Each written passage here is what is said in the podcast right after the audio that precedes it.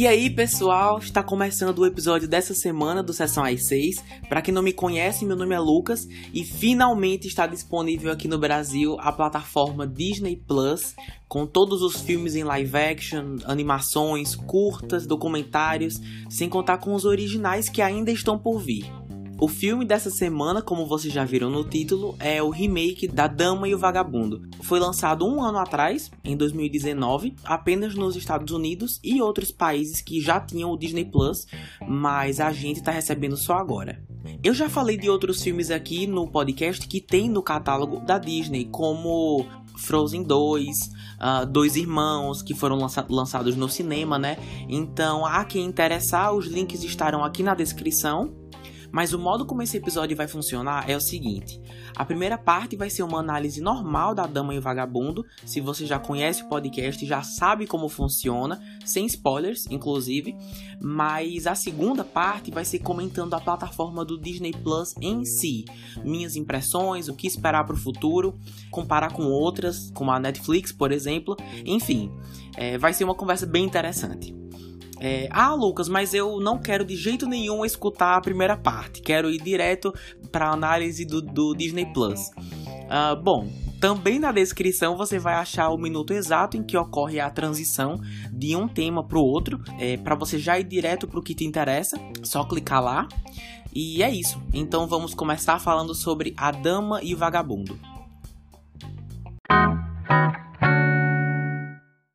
Essa história clássica mostra uma cadela chamada Lady ou Dama e o término de sua vida confortável quando seus donos têm um bebê.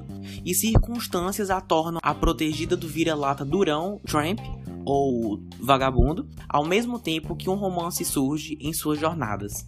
Foi dirigido por Charlie Bean e, como foi dito, é uma adaptação live action da animação de 1955. É, de acordo com a Wikipedia, é o primeiro remake a não receber um lançamento no cinema. Uh, bom, primeiro quero dizer que nunca tinha visto a animação de 55 toda, só umas partes quando eu era criança, mas para assistir o remake decidi ver o original primeiro, né? E depois o mais recente. Então vamos às comparações.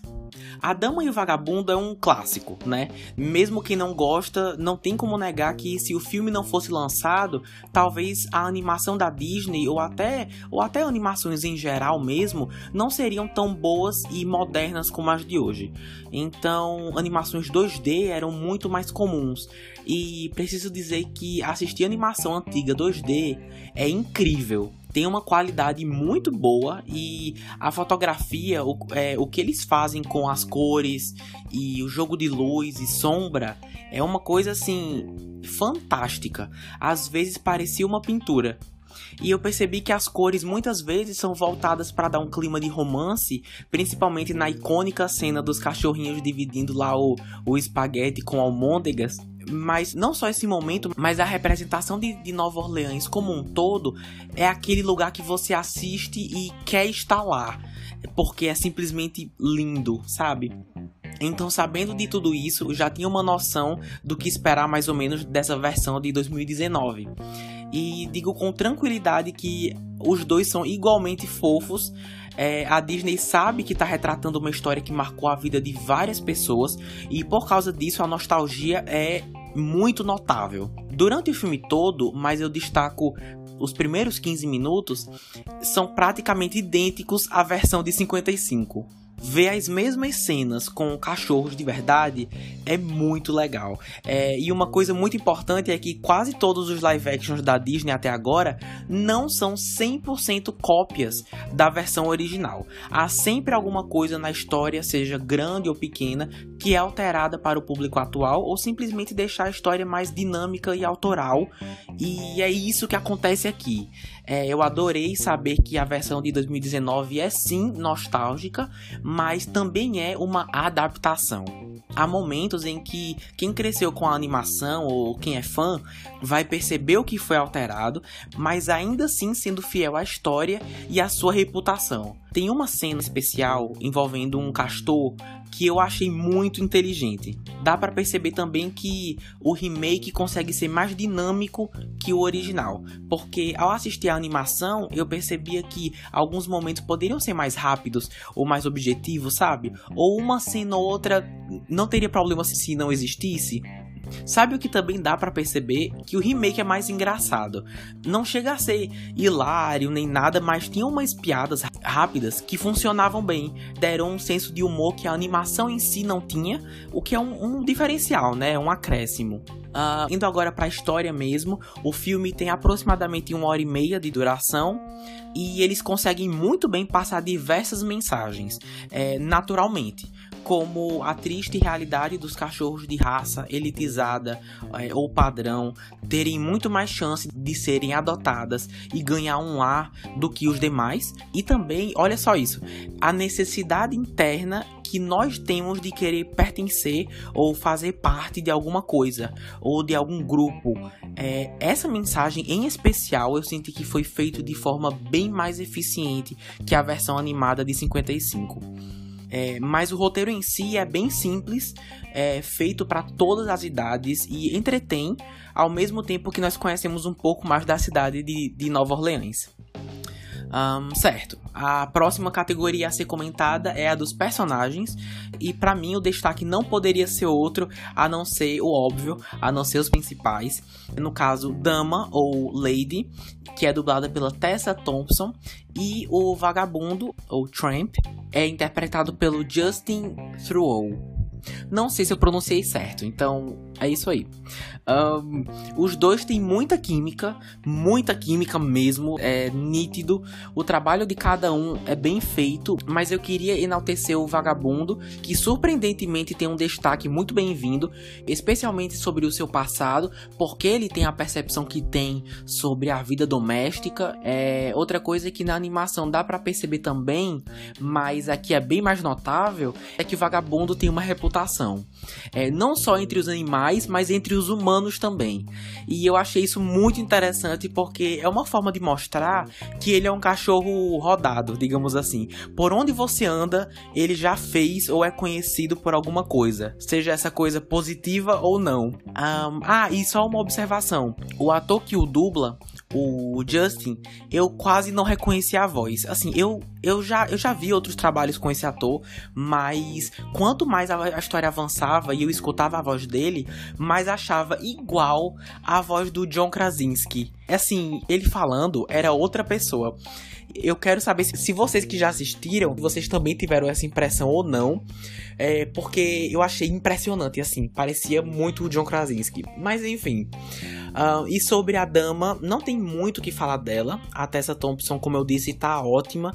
É, ela dá vida a uma personagem bem inocente, é, delicada e disposta a aprender mais sobre o mundo além da cerca da sua casa. Ela é bem carismática, os dois são, e não tem como lidar com a fofura dos cachorros que eles dublam. Eu não sei se tudo que é mostrado no filme são os doguinhos treinados ou se realmente tem efeitos especiais em certas cenas. Mas enfim, de qualquer forma, a produção tá de parabéns. Uh, não posso esquecer de dizer que o esforço colocado no design de produção é, que deu vida à versão de época, né, de Nova Orleans, as ruas, as lojas, enfim, e a fotografia é, que também brincava com a luz e sombra, conseguem se igualar, na minha opinião, a animação de 1955. Desde as cenas iniciais e finais com neve até breves momentos dos cachorros correndo pelas ruas de tijolos. É, tudo é bem mostrado, é bem filmado e é bem valorizado.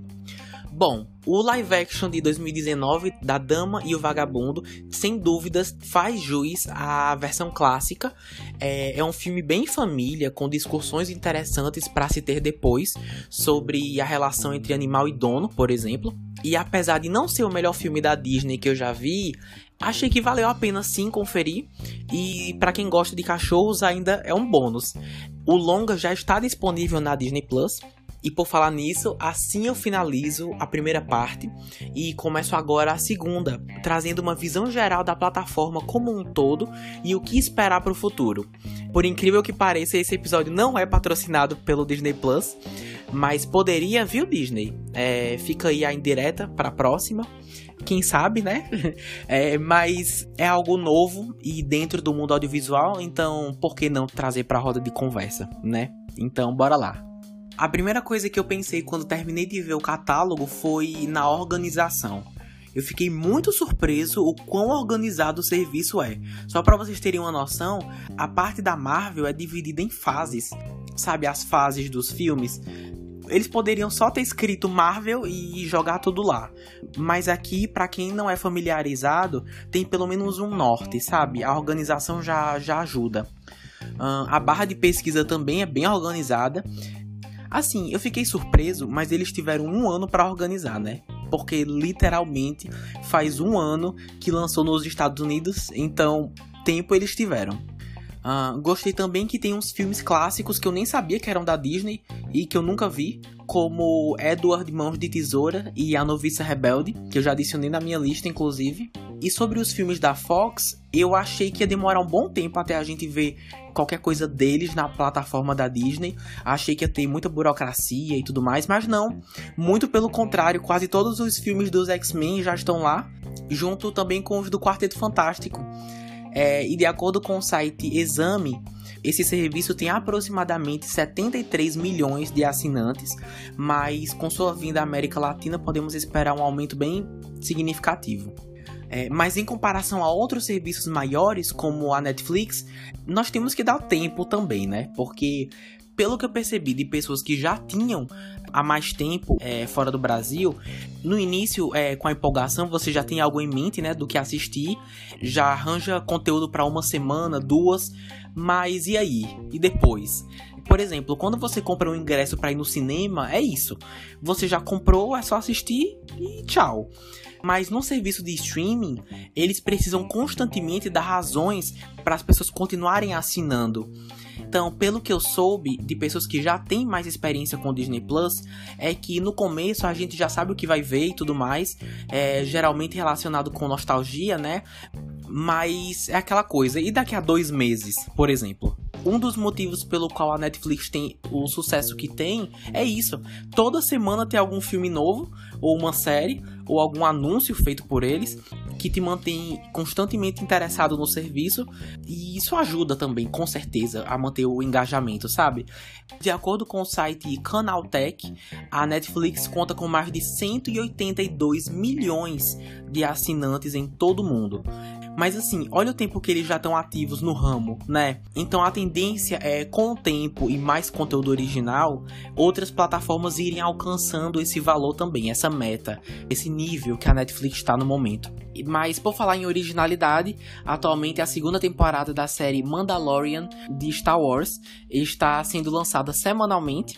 E vocês disseram lá no Instagram, arroba sessão 6, é, se não seguem, acompanhem lá que iam gostar se eu trouxesse aqui pro podcast.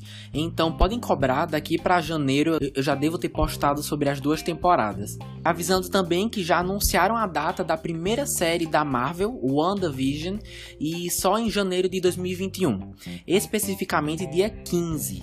É, infelizmente não vai ser lançada esse ano, mas paciência, não tá tão longe assim não. Para finalizar, gostaria de dizer o que pretendo assistir agora que finalmente temos acesso à plataforma. Um, WandaVision, óbvio, mas isso aí vai levar um tempo, né? Quero assistir Avatar. Vocês acreditam que eu nunca assisti Avatar? Deve fazer mais de 10 anos que lançou e eu nunca assisti. James Cameron já tá com 20 filmes gravados e eu ainda não assisti o primeiro. Mas enfim, tá aí minha chance. É, Hamilton, a, também a famosa e icônica peça da Broadway, foi gravada e também já tá lá no catálogo. É, soube que é bem legal. E eu também quero maratonar os filmes de Star Wars, né? Porque eu tô super atrasado para só então acompanhar Mandalorian. Mas galera, é isso. No geralzão era isso que eu queria trazer para vocês. Mas agora eu que quero saber. Vocês têm o Disney Plus? Planejam assinar em algum momento? O que teria que ter no serviço para chamar a sua atenção ou para te manter inscrito? me manda uma mensagem lá no Instagram, arroba sessões 6, que eu adoro saber a opinião construtiva de vocês. E esperem mais conteúdos do Disney Plus aqui no Sessões 6. Fiquem ligados. Para quem escutou até aqui, obrigado. E eu me encontro com vocês na próxima semana. Até!